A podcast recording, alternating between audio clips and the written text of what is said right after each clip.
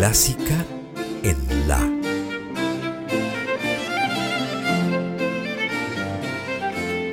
Idea y conducción, Margarita Celarayán.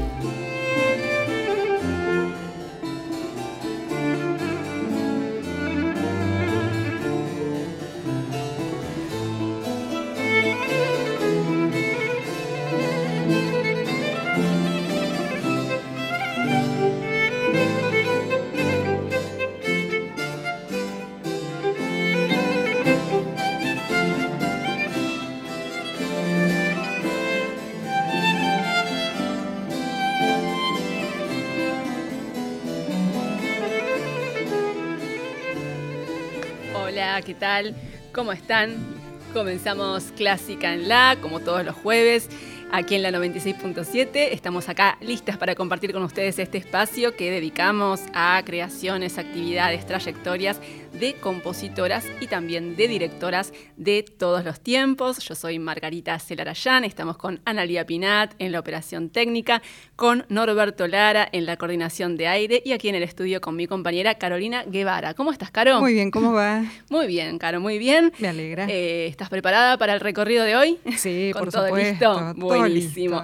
Antes de empezar, ¿te parece que recordemos las vías de contacto y las redes sociales? Dale, cómo no. 49990967, la línea de oyentes. También pueden escribir a través de WhatsApp al 1553355367. Y además nos pueden seguir toda la semana en redes sociales, Instagram, Facebook, Twitter, arroba en la clásica. Así es, de esa manera se pueden comunicar con nosotras durante el programa o cuando quieran, así como lo dijo recién Caro. Y empezamos, como hacemos todos los jueves, con una historia de vida, vamos a hacer un viaje al pasado y alguna parte del mundo para compartir la historia de una compositora y por supuesto mucha música. Y la historia que tenemos hoy nos lleva al actual territorio de Ucrania a comienzos del siglo XX.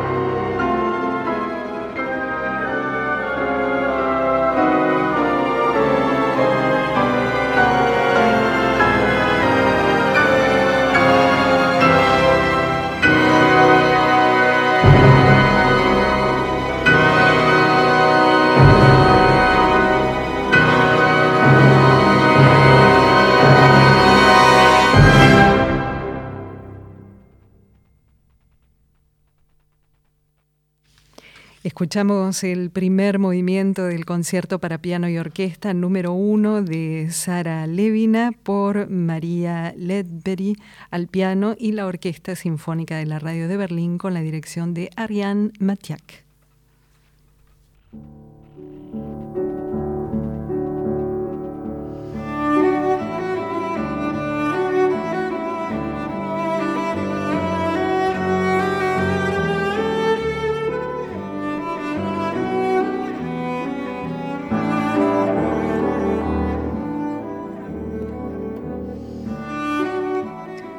Hace un tiempo ya que venimos contándoles en algunos programas que hay muchas compositoras del pasado sobre las cuales se sabe realmente muy poco porque justamente se las ha olvidado eh, y, tiene que haber un trabajo de, recuperación, de investigación para que podamos saber más de ellas y todavía no se han producido esos trabajos. Así que por eso, es por eso que hay muchas compositoras sobre las cuales sabemos muy poco. Y ese es el caso de nuestra compositora de hoy, Sara Levina.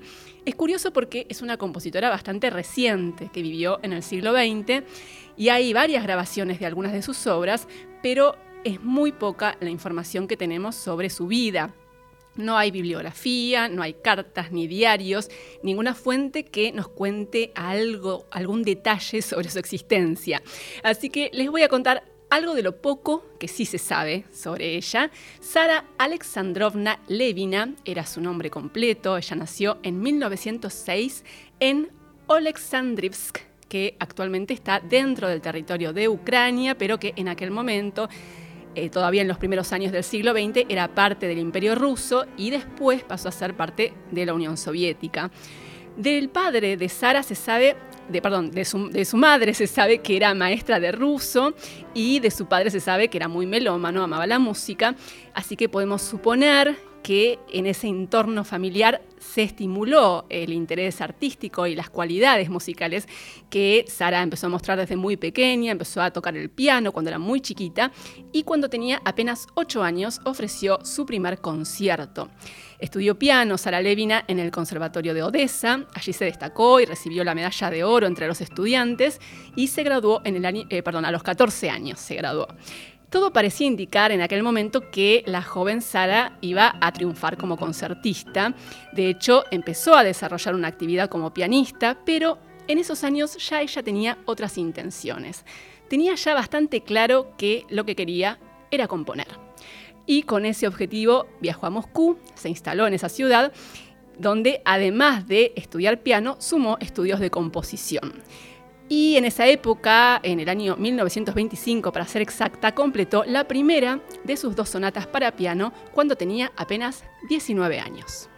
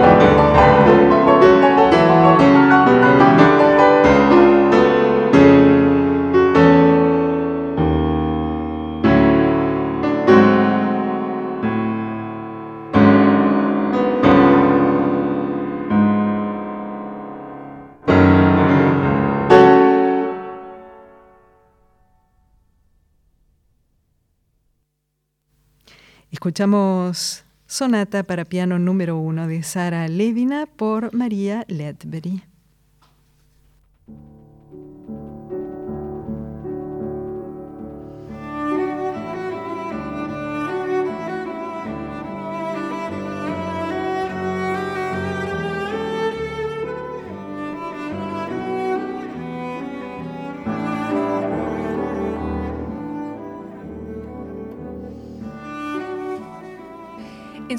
Estudiante en el Conservatorio de Moscú, Sara Levina se unió a una organización de estudiantes que se llamaba Procol, que era el colectivo de producción de estudiantes compositores. ¿Qué era eso? Era una de las varias organizaciones que se habían formado en esa época, integradas por artistas que adherían a la revolución de 1917. Estamos ahora a mediados de la década del 20 y estas organizaciones buscaban defender una cultura proletaria en, contraposición perdón, a lo que consideraban el elitismo burgués.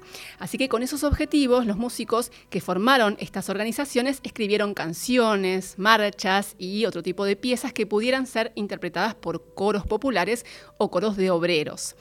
Unos años más tarde, ya en la década del 30, con el ascenso al poder de Joseph Stalin, estas organizaciones fueron disueltas finalmente y a partir de ese momento la producción artística y musical pasó a ser completamente controlada por el régimen a partir de la unión de compositores soviéticos, ¿no? Y así fue, se fue consolidando lo que conocemos como el realismo socialista, que, como bien sabemos, marcó pautas muy rígidas para los creadores, en contra del formalismo, en contra de la abstracción y buscando que se crearan obras, obras orientadas a lo colectivo, ¿no? que de esa manera contribuyeran a fortalecer también al régimen. Y como bien sabemos también, eso llevó a muchas persecuciones, a proscripciones, acusaciones contra artistas. El caso más célebre dentro de la música es el de Shostakovich, ¿no? En el caso de nuestra compositora, de Sara Levina, ella al principio estaba muy entusiasmada con la revolución y también muy convencida de sus ideales, ¿no? Y de hecho ella misma escribió, cuando formaba parte de ese colectivo de jóvenes artistas, escribió en, esos años marchas y canciones, pero con el tiempo y sobre todo con el avance de Stalin, esas ilusiones se fueron de a poco desvaneciendo, ¿no? Y finalmente ella vivió toda su vida en, en, la Unión Soviética, no se fue, y lo que hizo fue intentar hacer lo que hicieron muchos otros artistas bajo el régimen, que fue mantener un perfil muy bajo casi hasta pasar desapercibida, y para poder de esa manera seguir componiendo siempre.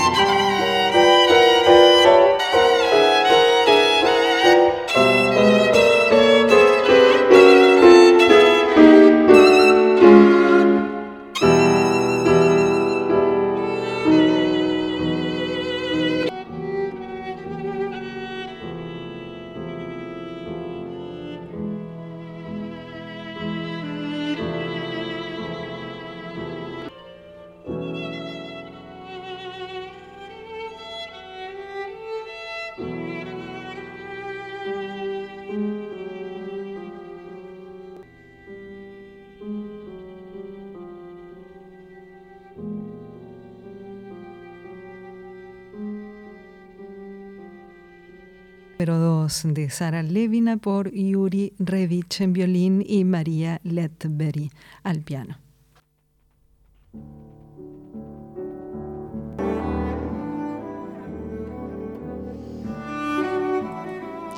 La producción de nuestra compositora de hoy, de Sara Levina, incluye canciones, piezas para piano, eh, en especial de otros compositores rusos como Rachmaninoff y Prokofiev.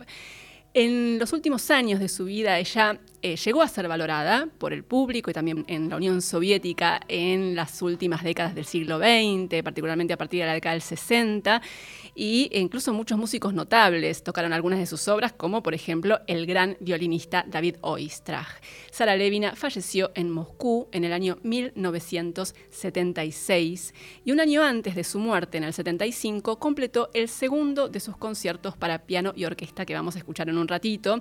Ella había escrito el primero de sus conciertos para piano casi 30 años antes, así que están muy espaciados uno del otro.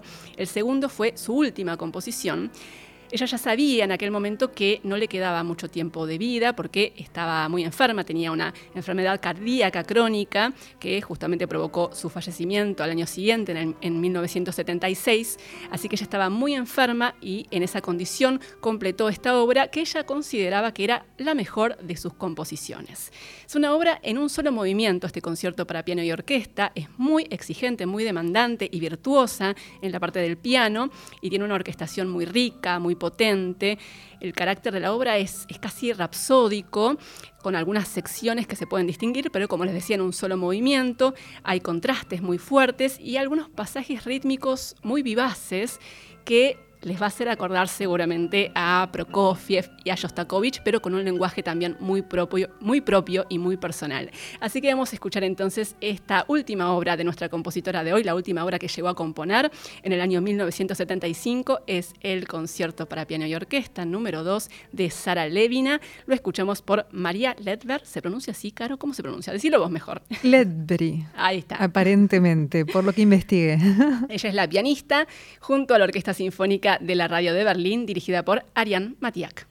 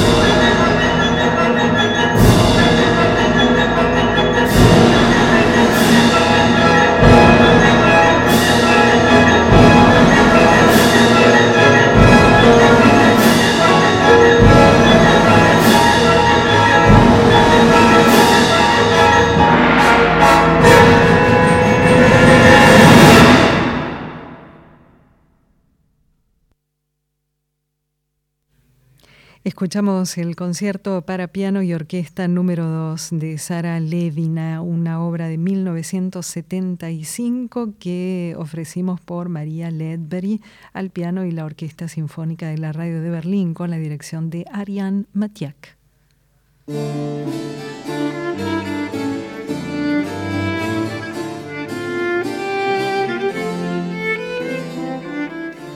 Comenzamos la segunda y última hora de Clásica en la de hoy. Estamos hasta las 20 compartiendo este espacio que dedicamos cada jueves a las creaciones, historias, trayectorias de compositoras y de directoras de todos los tiempos.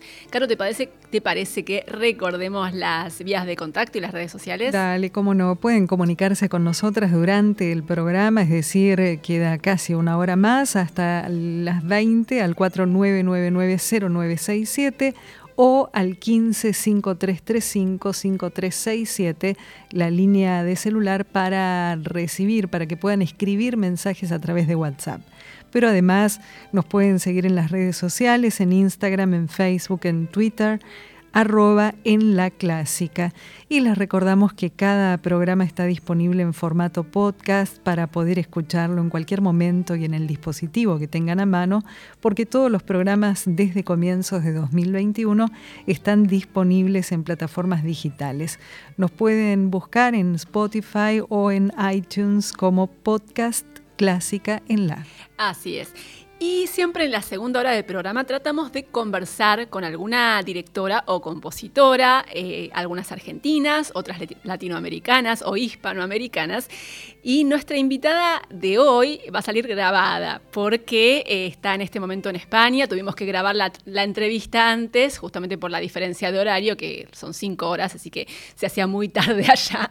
Por eso tuvimos que grabarla antes. Y ella es una gran directora de coros especialmente, también de orquesta, pero es una referente dentro de lo que es el, el movimiento y la actividad coral en América Latina. Es María, María Guinand, una directora venezolana con una trayectoria muy amplia en eh, la formación de, de, coros y de programas relacionados con la actividad coral en Venezuela y en otras partes del mundo.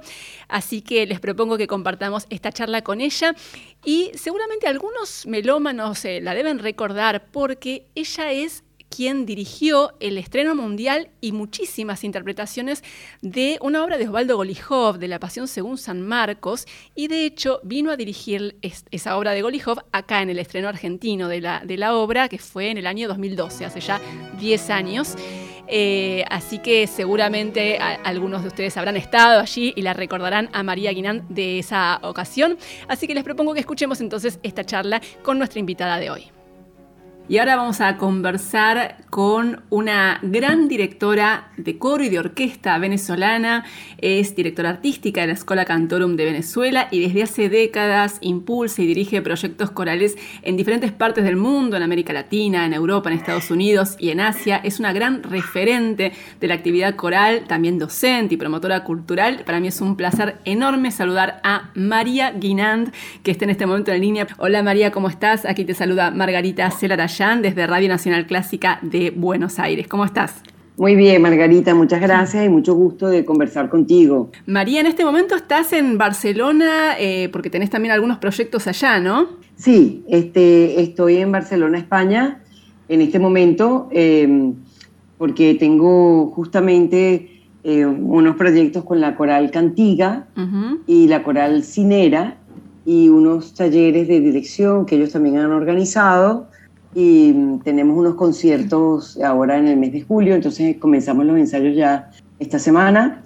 Y bueno, esto es parte de la razón por la que estoy aquí. También, eh, digamos, tengo lazos familiares aquí en esta, en esta ciudad y eh, afectivos, eh, y entonces, pues vengo con regularidad a Barcelona. Y también en el mes de septiembre, pues tendremos un nuevo encuentro de nuestros coralistas de la Universidad Simón Bolívar, que junto con mi marido Alberto Grau y yo, eh, durante más de 40 años, pues trabajamos en esa casa de estudios.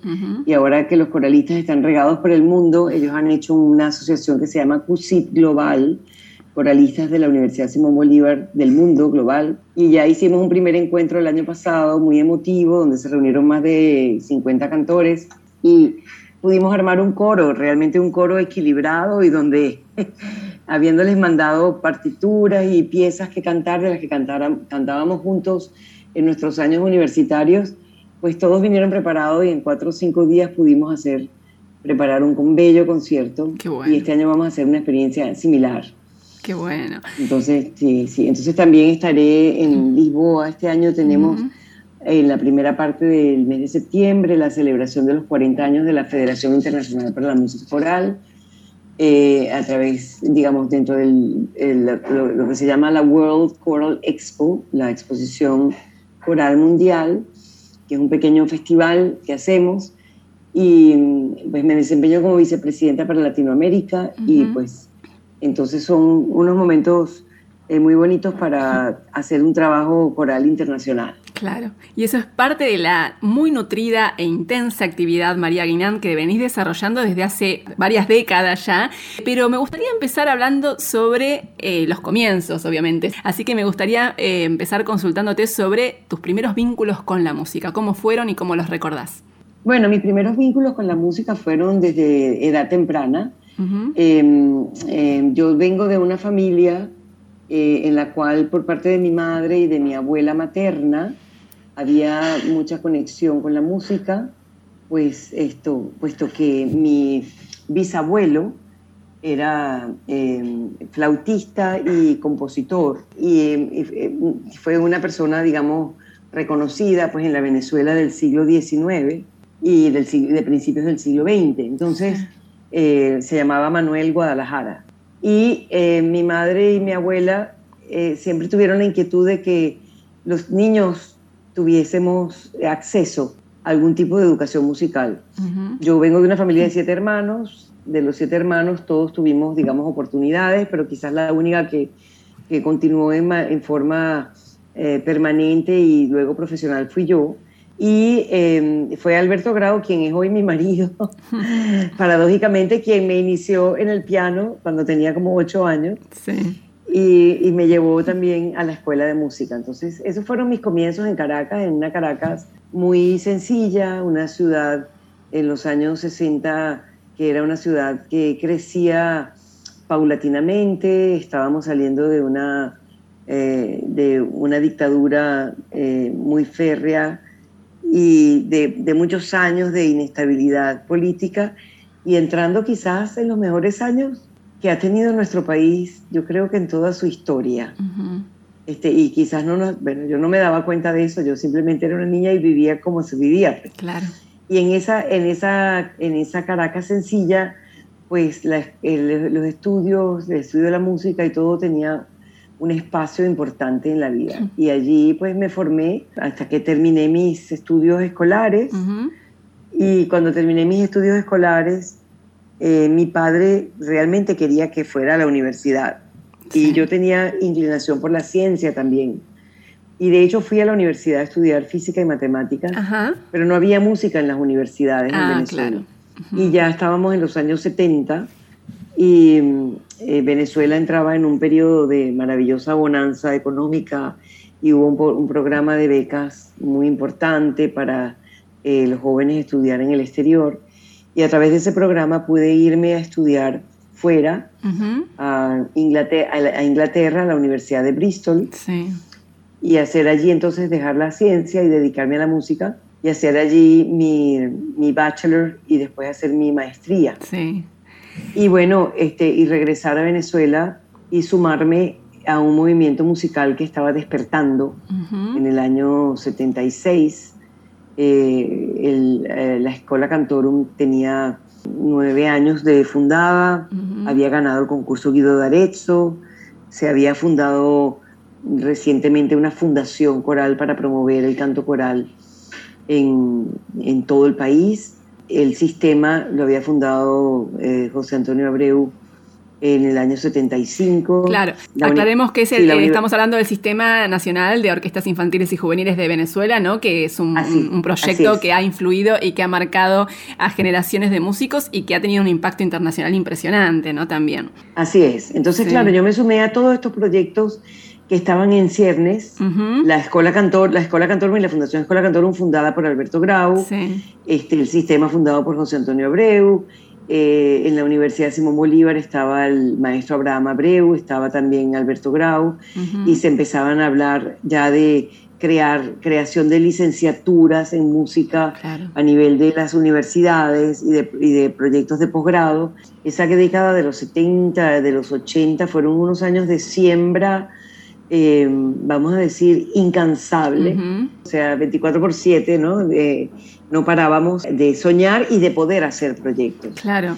Y eh, de un gran empuje, eh, de una gran fuerza. Y entonces, esos fueron mis comienzos. Es decir, yo tuve la gran suerte, pues, de que me tocó una, un momento en que me pude formar bien, joven. Mi último título creo que lo recibí cuando tenía 29 años, entonces ya tenía mis títulos académicos universitarios, de director de coros, eh, digamos, tenía toda mi formación académica bien estructurada, pero ya venía trabajando desde hacía cuatro o cinco años antes, o sea que tenía mucha práctica. Claro, claro. Y entonces, entonces me sumé al trabajo de unos titanes, eh, que eran estos hombres, que estaban haciendo un trabajo eh, con una visión extraordinaria y bueno, ahí me casé con Alberto Grau. Entonces, mi vida se convirtió en una vida en torno a la música y al canto coral. Y de allí en adelante, pues vinieron eh, miles de proyectos de los cuales podemos hablar.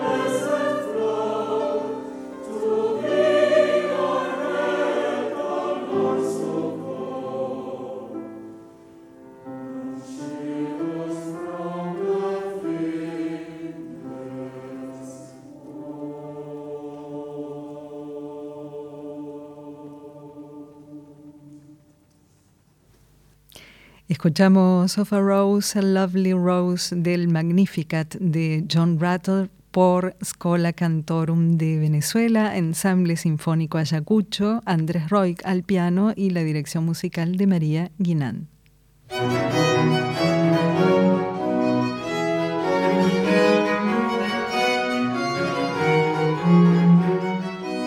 María Guinand, te tocó entonces, por lo que nos contás, el comienzo de una etapa fascinante, riquísima, ¿no? Allí en Venezuela, con el desarrollo de todos estos proyectos musicales que viste nacer, ¿no? Podemos decir, ¿no? En esos años. Viste todo lo que fueron los comienzos. Totalmente, totalmente, porque en la Venezuela en la que yo me eduqué como músico, habían dos escuelas de música, una orquesta sinfónica y no habrían más de 20 coros. En la Venezuela de los años 60 y de principio de los años 70. Sí. Y luego hubo una explosión, por así decir, coral, orquestal y musical en el país, eh, liderada por eh, José Antonio Abreu a través del sistema de orquestas y coros y por Alberto Grau a través de la Escuela Cantorum y por la Universidad Simón Bolívar como la universidad que abrió las puertas a la música y al trabajo de, en el medio musical académico y también de la Universidad Central de Venezuela. La Escuela Cantorum creó un movimiento que se llamó el Movimiento Coral Cantemos, que era una estructura para motivar la formación de nuevos coros en todo el país.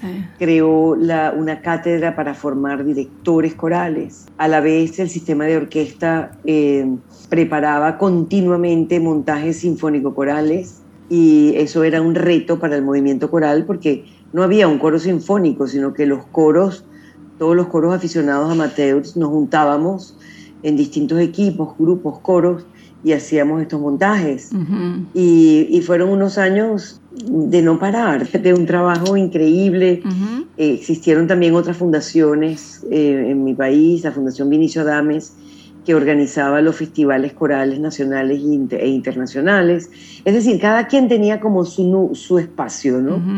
Y entonces dentro de ese espacio nos íbamos todos apoyando íbamos todos como empujando y viendo crecer ese, ese maravilloso ramillete de, de coros y orquestas en nuestro país. Claro. Estamos conversando con María Guinand, gran directora de coros, también de orquesta venezolana, que nos estaba contando acerca de lo que, de lo que fue el inicio en, los años 70, 80 del gran movimiento eh, de orquestas infantiles y juveniles y de coros, de los cuales ella ha participado de manera muy activa en su país, en Venezuela. María, todo el trabajo que, que han venido desarrollando en tu país con tantos proyectos corales, articuladamente con lo que es el sistema de orquestas juveniles de Venezuela, tiene que ver con la música y en tu caso el canto, ¿no? Como, como herramienta transformadora, más allá de lo, estrictamente artístico, que también es algo en lo que ponen mucho énfasis, pero la actividad que ustedes desarrollan tiene mucho que ver con esta cuestión, ¿no? De, la música y el canto como herramientas transformadoras. Te quería pedir que nos cuentes cómo es y cómo ves esa importancia, ¿no? del poder del canto coral en una sociedad y en la capacidad del canto para cambiar la vida de las personas. Bueno, mira, yo creo que es toda una filosofía que eh, hay que orientar desde el liderazgo, porque el canto, el canto per se, o el canto coral per se, pudiera tener ya incluidas algunas herramientas eh, transformadoras, pero hay que hacerlas visibles. Es decir, hablar de la solidaridad, del respeto, de la tolerancia, de la empatía, de la compasión, tú me entiendes que son todas valores que se pueden desarrollar dentro del trabajo grupal. Sí. ¿sí?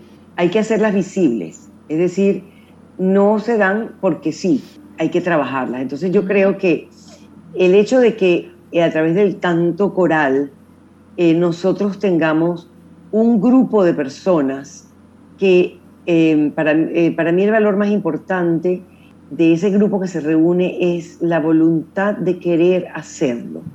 O sea, no se reúnen por ningún otro interés. No hay un interés monetario, no hay un interés eh, de trabajo, no hay, no hay sino un interés de querer unir voces para cantar juntos. Y eso es un valor extraordinario sobre el cual se pueden modelar los otros valores. Entonces, cuando hay esa vocación, ese interés y ese deseo, ese grupo entonces puede ser un grupo transformador y transformarse los que están dentro del grupo porque aprenden de la mano de su líder, ¿verdad? A trabajar disciplinadamente, a trabajar en pro de objetivos comunes, a ser respetuosos en el ensayo, eh, no solamente eh, desde un punto de vista de la puntualidad o del saludarse, sino también del trato, de las diferencias, hasta de la empatía para cantar, que tú no puedes cantar más fuerte que otro porque tenemos que hacer un todo. Claro. Eh, eh, buscar también proyectos comunes, metas comunes, que todos sabemos que las podemos lograr juntos, pero que sería imposible lograrlas individualmente. Celebrar esos logros. Y entonces sí, el paso, el camino en el coro se convierte en una experiencia enriquecedora y transformadora. Y transformadora porque se gesta dentro del coro una red, una familia que te va a acompañar toda la vida, a quien vas a, a encontrar en distintos momentos de la vida y la vas a reconocer como parte tuya y se gesta también una visión de, de, tú como parte de un todo y parte del mundo, donde tú puedes hacer equipo, o sea, donde tú eres capaz de formar parte de un equipo dentro de tu individualidad y dentro de tus posibilidades. Entonces yo sí creo que es una, eh, una herramienta muy valiosa en ese sentido, pero nosotros también hemos pensado que esta herramienta es una herramienta de inserción social. Es una herramienta a través de la cual se le puede dar oportunidades a muchos niños y jóvenes particularmente que tienen pocos recursos y poco acceso a una educación más allá de la educación escolarizada, buena, mala o regular que puedan tener, que pueden tener a través de este trabajo, pueden tener acceso al conocimiento del arte, de la música, a la experiencia de lo que es la búsqueda de la belleza, de lo que es el alcance de la emotividad, de la emoción, a través del logro. Este, y todo eso eh, forma parte también de conscientemente de un trabajo que venimos realizando, bueno, en la Escuela Cantorum desde hace ya 55 años.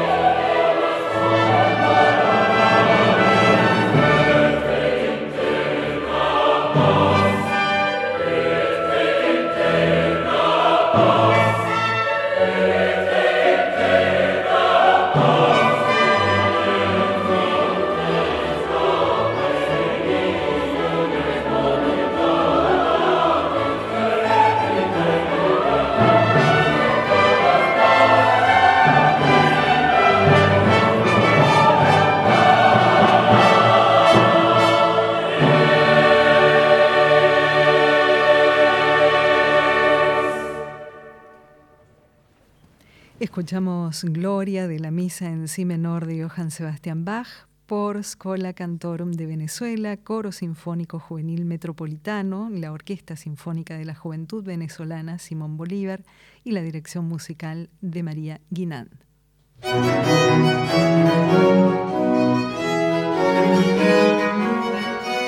Estamos conversando con María Guinand, gran directora de coros, también de orquesta venezolana. Y mirando hacia atrás, María, ¿cómo ves ese crecimiento de los proyectos? ¿Cómo se ha ido nutriendo además unos proyectos con otros a medida que los iban desarrollando, ¿no? Mirando hacia atrás, ¿cómo ves ese crecimiento? Bueno, mira, el crecimiento no ha sido parejo, no ha sido siempre igual.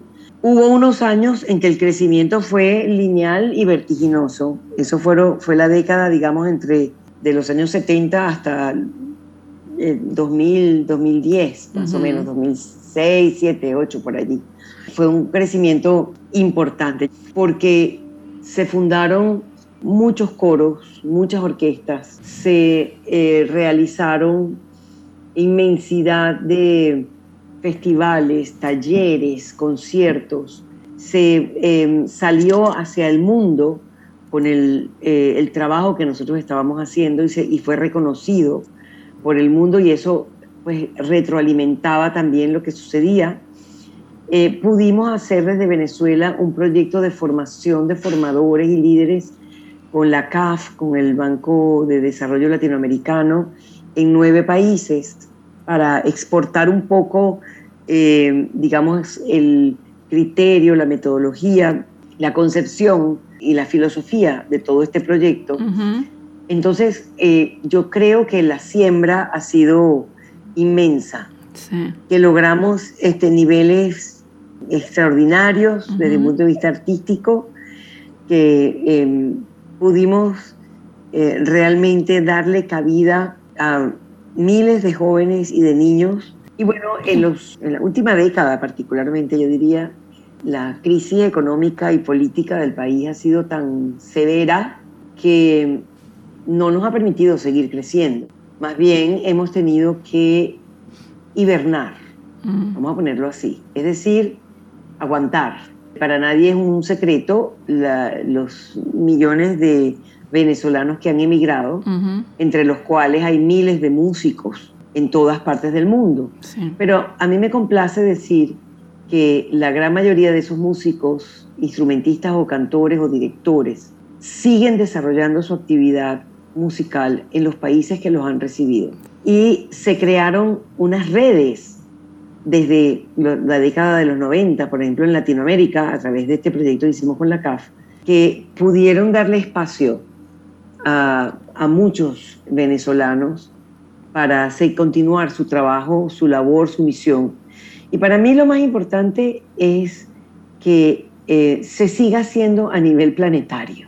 Es decir, yo no tengo la visión de que tenemos que hacerlo solo en Venezuela, sino de que se siga haciendo a nivel planetario. Claro, en Venezuela hay un compromiso y tengo que decir con gran orgullo que a pesar de las dificultades, eh, nosotros, la Fundación Escuela Cantorum de Venezuela, que no somos una entidad gubernamental, que somos más bien una asociación civil sin fines de lucro, que nos hemos distanciado de la parte gubernamental proselitista, porque no es nuestra eh, manera de pensar ni de querer hacer las cosas. Nos hemos mantenido firmes eh, al margen del proceso político que ha dividido a los venezolanos eh, tanto y que ha sido tan doloroso en este tiempo. Y hemos mantenido siendo un espacio común, un espacio donde pienses como pienses, o creas lo que creas políticamente, siempre hay un espacio para ti. No ha sido fácil, ha sido muy eh, retador desde todo punto de vista, pero sobre todo desde el punto de vista financiero, económico, pero ahí estamos. Y la, la pandemia nos dio grandes lecciones, tuvimos que reinventarnos. Y ahora, bueno, justamente uno de mis retos grandes es pasar la batuta, o sea, la formación del nuevo liderazgo que ya está actuando para que esto, esto continúe en las décadas futuras. Y sin dudas así va a ser, María, porque lo que construyeron es algo que no puede parar, ¿no? Tiene una energía que ha trascendido justamente las décadas y ya no tiene freno. Sí, pero no es tan obvio, ¿sabes? Es como cuando tú siembras, cuando tú siembras un campo. Sí. Tú siembras un campo, tú siembras un campo y, te, y tienes que cosechar todos los años. Sí. Y tienes que volver y tienes que arar la tierra y tienes que volcar semilla y tienes que seguir echando agua sí, y tienes que seguir, o sea, tú no lo puedes abandonar. Claro que no. Tienes que, o sea, por más que hayas tenido las mejores siembras de, en tu vida de café, de maíz, de lo que tú quieras, y que hayas tenido las mayores extensiones de terreno, Mm. Ahora quizás hemos tenido que recoger un poco el terreno, pero seguir sembrando. Y claro, seguir, seguir sembrando nos ha permitido, este, ahora justamente después de la pandemia, ver como una nueva, una nueva cosecha. De repente ser testigos de que esas semillas que estaban hibernando, que habíamos sembrado, están floreciendo y que necesitan ahora de nuestro trabajo para eh, fortalecerlas, y para eh, ayudarlas a seguir caminando. Claro. Entonces, bueno, mi trabajo hoy en día, más que un trabajo de directora eh, musical, eh, digamos, de hacer ensayos y preparar conciertos y programas, es un trabajo de, directora artística y de directora, vamos a decir, de, líder, pues. de, directora gerencial de todo el proyecto. Es decir, cómo cómo hacer para continuar, eh, eh, cómo crear metas em, anuales, semestrales, cómo enseñar a los jóvenes a que sigamos haciendo las cosas dentro de, un, dentro de una metodología que nos ha dado buenos resultados, em, cómo crear esas em, también expectativas en la nueva sociedad, en eh, cómo alcanzar a los nuevos jóvenes, a los nuevos niños, porque el mundo está cambiando. Claro. También. Sí, sí, sí. Entonces, bueno, es un trabajo muy interesante. A mí me, me llena de, energía porque además es un reto. Yo tengo ahora 69 años. Sí. Entonces, todavía pienso que si Dios me da vida y salud, eh, tengo todavía un tiempo pero ese tiempo para mí lo más importante es poner, como quien dice, bien anclados los pilares de, eh, eh, de, ese, de ese futuro. María Guinán, realmente ha sido un placer enorme conversar con vos y lo mejor para todos estos proyectos que seguís teniendo en tu país y también en el resto del mundo. Muchísimas gracias. Muchísimas gracias, Margarita.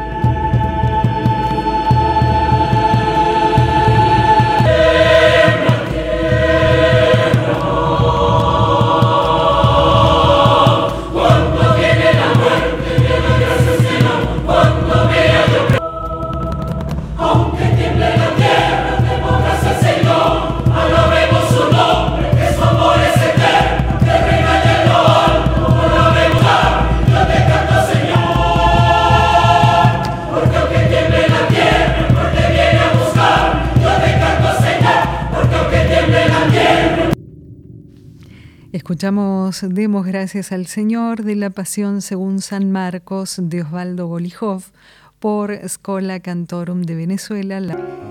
Y a propósito de la entrevista que compartimos recién con María Guinán, la gran directora de coros y también de orquesta venezolana, tenemos un mensaje de Ignacio Vignovich, ¿no? Así es, nos manda, bueno, primero fotos del interior y de la portada del programa de mano del estreno argentino de esta obra en el Colón en 2012. Y después dice abrazos y saludos, bueno, a la gran maestra María Guinán y gracias Margarita, dice, por la charla.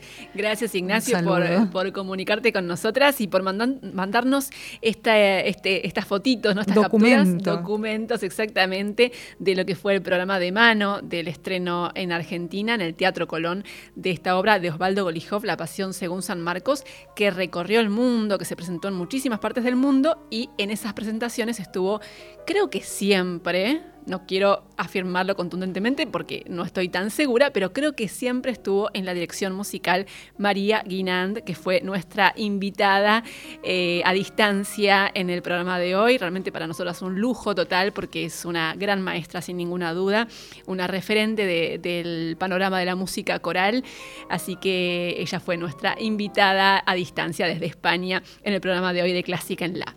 Y en estos últimos minutos vamos a dedicarnos a algo de nueva discografía, venimos desde hace tiempo compartiendo material discográfico que, que afortunadamente se viene grabando, mucho material nuevo de compositoras de diferentes épocas. Y hoy tenemos un álbum con música para flauta y piano de dos compositoras. Una de ellas es Emilie Mayer, de quien ya hemos compartido música hace muy poco. Así que nos vamos a concentrar en la otra compositora que está incluida en este disco, que es Laura Netzel es un nombre que también ya estuvo en algunas otras ocasiones aquí en Clásica en La, en algún momento de estos más de dos años que llevamos ya de programa. Pero les cuento, justamente porque no es un nombre muy conocido, que digamos, que Laura Netzel fue una compositora sueca que vivió entre 1839 y 1927. Era hija de un aristócrata, estudió música en Estocolmo y en París y empezó como en muchos casos, como muchos músicos y músicas, empezó su actividad musical primero como pianista, pero hacia la década de 1860 empezó a componer y también a difundir sus creaciones, pero lo hizo con un seudónimo, no con su nombre de Laura Netzel, sino con un seudónimo que disimulaba su género, era N. Lago, la letra N y como apellido Lago, ¿no? De esa manera generaba un, enigma respecto, una incógnita respecto a su, a su género y evitaba, eludía de esa manera algunos prejuicios, ¿no? Y por suerte sus obras se interpretaron y se difundieron en su tiempo y tuvieron muy buena aceptación en varios países, no solamente en su país, en Suecia, sino también en Francia, en Bélgica, en Alemania. Y eh, tuvo una desventaja, podríamos decir, con su, su posición social, ¿no? El hecho de ser un aristócrata no le permitió dedicarse profesionalmente a la composición, porque no estaba bien visto que una mujer se dedicara a una actividad profesional y menos todavía a la creación musical. Pero ella de todos modos aprovechó esa situación privilegiada, desde el punto de vista eh, económico, para eh, fomentar la divulgación musical en su comunidad, en Suecia, y durante casi 20 años, entre los últimos años del siglo XIX y los primeros años del siglo XX, lo que hizo fue organizar ciclos de conciertos didácticos para trabajadores con la participación de músicos de muy alto nivel. Y en varias de esas presentaciones que ella misma organizaba, también dirigió ella, Laura Netzel, coros y orquestas, así que además de compositora, directora. Y como creadora escribió mucha música para piano y canciones y también piezas orquestales y música de cámara como lo que vamos a escuchar ahora, que son dos piezas breves para flauta y piano, muy descriptivas. La primera se llama La gondoliera, La gondolera, y la segunda Colibrí. Y esos títulos, por supuesto, que reflejan lo que vamos a escuchar musicalmente ya mismo, estas dos piezas de Laura Netzel.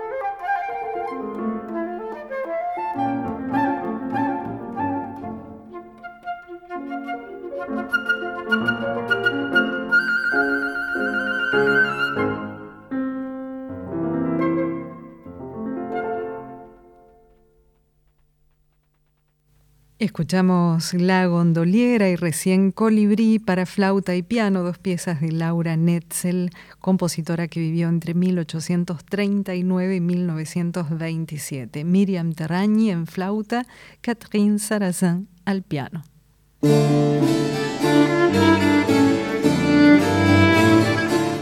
Esta manera llegamos al final de Clásica en la de hoy. Carolina Guevara, muchísimas gracias por la compañía. Un placer, como siempre. Gracias también a Laura Higa en la operación técnica, a Norberto Lara en la coordinación de aire y muchísimas gracias a ustedes por habernos seguido ahí del otro lado del dial. Nos volvemos a encontrar el próximo jueves a partir de las 18. Chau.